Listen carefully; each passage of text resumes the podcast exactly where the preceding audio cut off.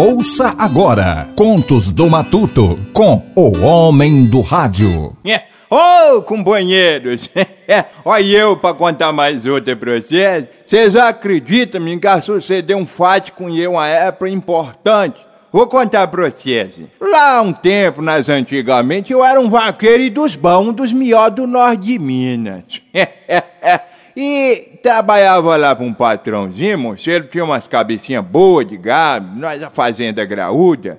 E nós trabalhando para ele, ele comprou uma boiada lá em Goiás para nós trazer para ele. E naquela época o trem não era muito moderno, então nós ia mesmo era na mula, boiava com os berrantes, daquele jeitão bruto. Aí nós ia, é, vem com essa boiada dele, é, vem, é, vem. Um pouco sol pegou querer esconder de trás da cacunda da serra. E naquilo nós chegamos mesmo na beira de um corguinho. Aí eu falei com os companheiros, nós vamos arrendar essa manga aqui com o dono aí nós deixa a boiada e amanhã cedinho, hora que o sol pispiar para amansar, nós já levanta e segue viagem.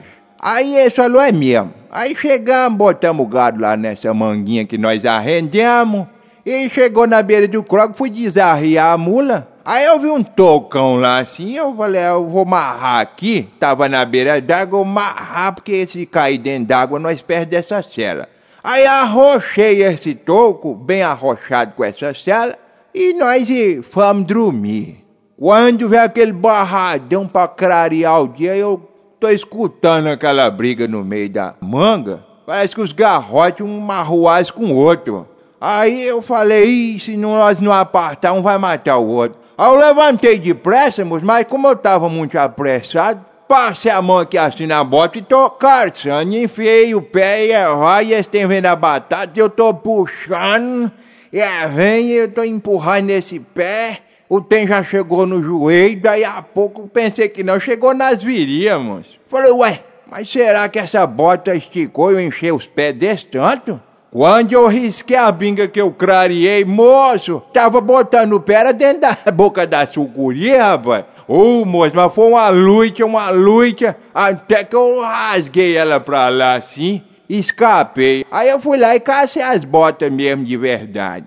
E aí, quando acabou aquele azar, eu fui caçar a cela pra modo botar na mula. Quando eu aí, falei, mas cadê a cela que tava aqui? Eu marrei aqui num toco aqui ontem e não tá. Será que caiu dentro d'água com toco e tudo? Não tinha nem toco mais? Quando eu penso que não, estou escutando aquele barulhinho, colengo, colengo, colengo dentro da água do crogo. Que olho, moço, é uma sucuri trotando com a cela em riba da cacunda. Oh, meu pai do céu. Mas como eu era um vaqueiro bom mesmo, um dos melhores do norte de Minas, eu passei a mão no laço aqui assim, rodei, rodei e joguei o laço lá. Foi vapilaçou mesmo, senhor.